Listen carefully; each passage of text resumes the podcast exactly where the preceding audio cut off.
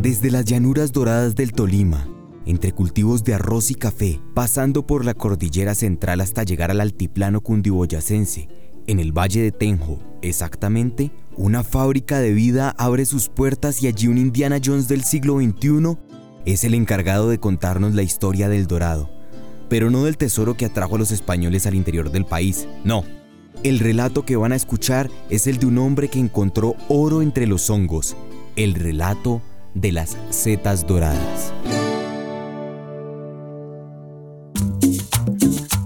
Esto es Juntos Construimos País, un podcast de Grupo Éxito en coproducción con Naranja Media, en el que contamos las historias que hay detrás de las personas que todos los días trabajan por Colombia. Bienvenidos.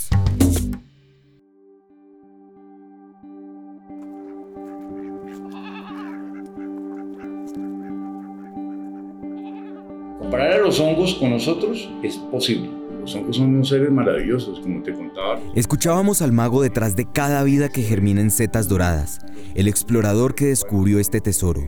Su nombre es Luis Triana. Los hongos hablan entre ellos, son capaces, creo que pueden hablar hasta con nosotros, y nosotros escuchamos. Yo creo que ellos hablan conmigo. Un hombre de 61 años, descendiente de campesinos ilustrados. Es alto, viste sombrero y botas de cuero, jeans, camisa, su cabello es blanco como las nubes y tiene una voz gruesa e imponente. Su personalidad es calculadora y racional, en apariencia. Detrás hay una persona llena de sentimientos.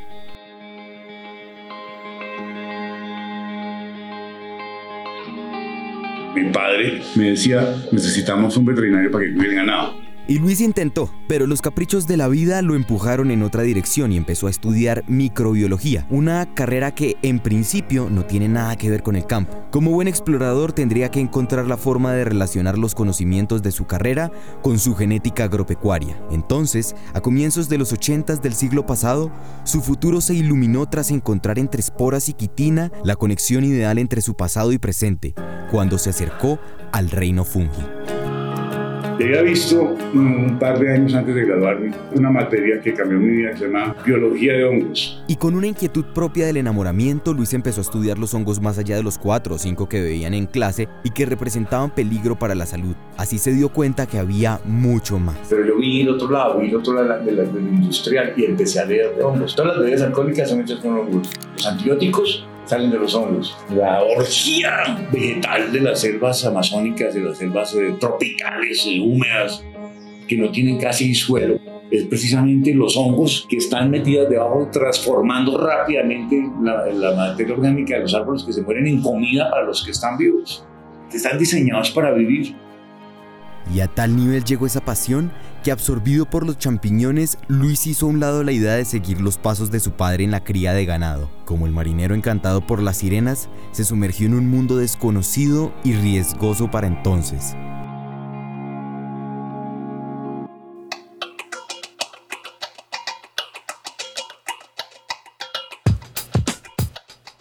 Y es que piénsenlo, el ganado es un negocio de tradición, cuando una familia tiene tierras y animales, pensarse otro modelo de vida resulta bien complicado. Por otro lado, cultivar champiñones tampoco es que fuera barato. Se necesitaba material genético, ventilación, cuartos especiales, compost, materia prima, laboratorio. Y todo eso era plata. Además, no había mercado. Nosotros nos alimentaron con papa, yuca, carne y plátano. Básicamente nadie comía champiñones en Colombia porque cultivarlos era carísimo, se necesitaba mucha tecnología y la gente estaba acostumbrada a comer lo mismo.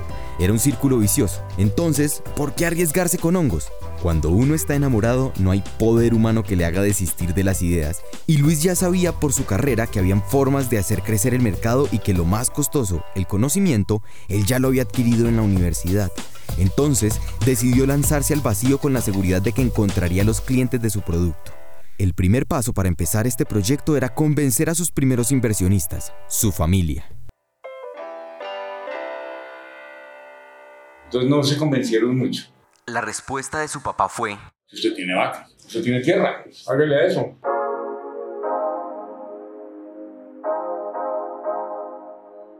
De tal manera que tenía que hacer el año rural para tener el título. Entonces me lo conseguí en una pasteurizadora que tengo. Ya que no adivinan, El sitio de trabajo que le correspondía a Luis en la pasteurizadora tenía vista la terraza de un edificio cercano con unos espacios ideales para iniciar su experimento con los champiñones. Unos eh, invernaderos de vidrio con unos supermercados que cultivaron flores muy viejos, muy viejos, de muchos años atrás, y hablé con el señor. Le dije, yo quiero hacer unas pruebas para cultivar champiñones, tengo toda la teoría, pero yo ni he intentado hacer eso. Usted le llama la atención y el señor dijo, sí, claro. Es más, tengo ocho o diez, me recuerdo. Vaya, escoja el que necesiten, yo se lo desocupo para que usted haga el experimento, pero si hay que oscurecerlo, tengo que tapar los vidrios, no importa, haga lo que sea. ¿Y cuánto vale? No, nada. Entonces, inicié con, con pie derecho porque no teníamos recursos para financiar eso.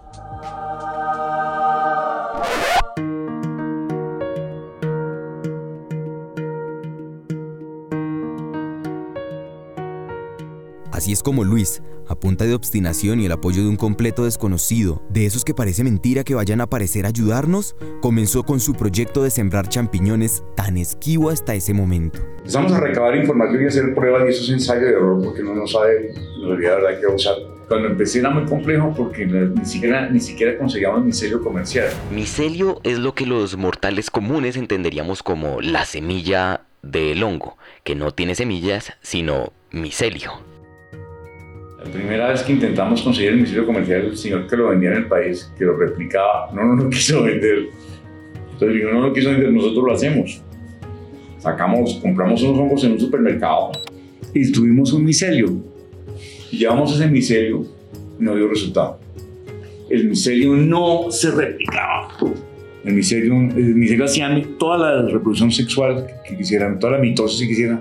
Entonces no se pudo hacer así. Después de experimentar con distintos medios de crecimiento, con varias formas de obtener el micelio y gracias a la constancia, Luis dio con el chiste. Pero mi primer compost fue de 3 toneladas y fue un éxito porque saqué así kilos y no los pude vender. La gente no tenía cultura para comer champiñones, muchas veces tuve que vender champiñón muy barato o botarlo o regalarlo. Ese es el precio de abrir camino en un mercado que es nuevo Luis no solo tuvo que matarse para empezar a producir, sino también para educar a los consumidores. Y es que como ya dije hace un rato, a finales de la década de 1980 nadie comía champiñones. Sin embargo, las dinámicas del consumo estaban empezando a cambiar. Pero ya la gente empezó a comer champiñones.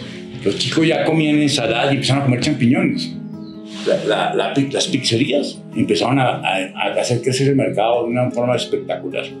Eso creció, creció, creció, creció muy fácil.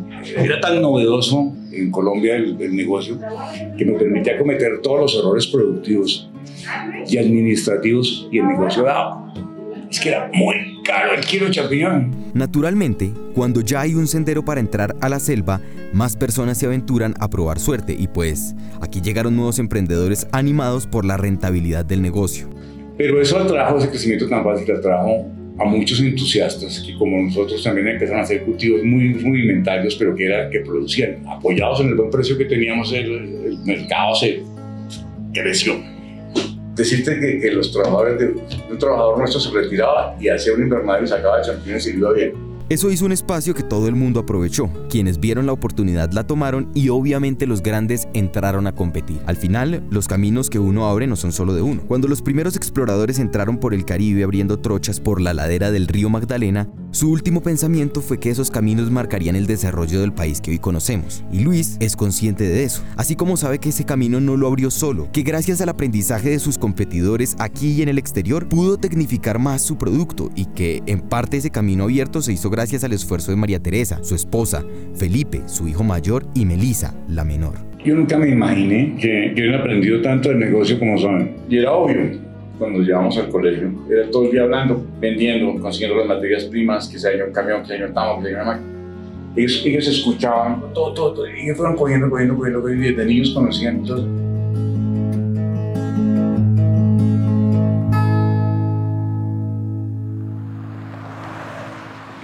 Felipe se graduó, le dije, mira hijo, ese contacto con nuestros proveedores de tecnología y de semilla en Estados Unidos, que es el mayor productor de semilla del mundo. Y ellos amablemente te reciben. Se fue. Y llegó otro reformado.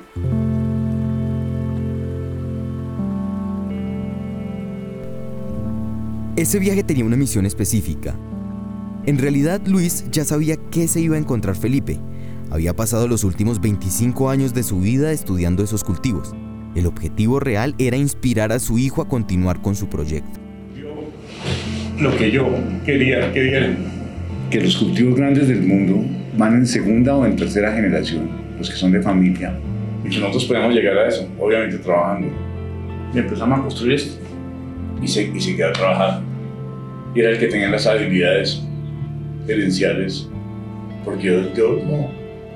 Soy un biólogo. Desde el 2010, Felipe y Melissa están al frente de la empresa. Entre tanto, el mago de los champiñones sigue dedicado a estudiar esos pequeños y robustos paraguas blancos. La empresa ya no los necesita, tampoco les pertenece. La empresa se planeó para que sea totalmente independiente de los sentimientos de cualquiera. Si Felipe sirve, es. Si no lo cambiamos. Si yo no lo puedo hacer, me cambian. Y las generaciones que vienen tampoco van a poder hacer nada con la empresa. Es un patrimonio que le queda a la comunidad, le queda a los trabajadores. Si la empresa se destruye en cambio de generación, los que quedan muchos son los trabajadores. Luis cada tanto afloja un par de lágrimas mientras recuerda los inicios de esta compañía que más que suya o de sus hijos, hoy pertenece a sus empleados.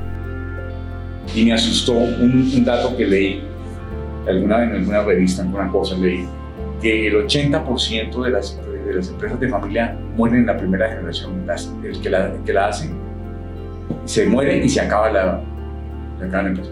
De ese 20%, que es menos a veces, que queda, solamente el 5% de ese 20 sirve, pasa a la tercera generación. Y solamente el 1 o el 2% quedan, quedan, quedan, quedan, evolucionan con ese esfuerzo tan tenaz que me, me saca el aire. Pues, yo no pude dejar las setas doradas y depende por eso fue que hicimos todo lo posible para ligarlas, arreglarlas, pegarlas con protocolos de familia y con, con gobierno corporativo. Aunque la tecnología ha cambiado, la delicadeza con la que todos los días se cultiva aquí sigue siendo la misma. Mientras tanto, las generaciones que vienen se preparan para asumir el destino de setas doradas.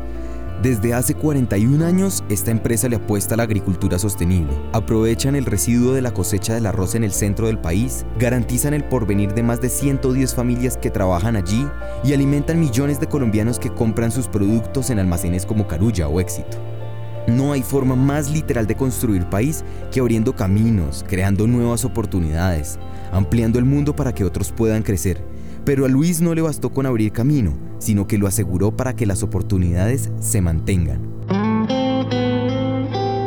Mi nombre es Gina Rey. Mi nombre es Jairo Correa. Mi nombre es Marianela García. Soy supervisor de siembras, afanados y coberturas. Soy la coordinadora financiera de Setas Doradas. Llevo 13 años en la empresa. Eh, Soy operador de maquinaria. Crecer con Setas Doradas para mí es un logro y una satisfacción y poder ser partícipe de ellos. Es un bienestar para mí y un orgullo para mí.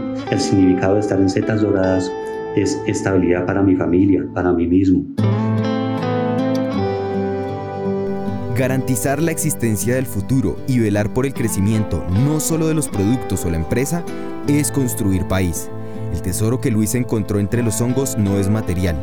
Digamos que el tesoro de setas doradas es garantizar esperanza y oportunidades para el futuro de las familias de todos sus empleados.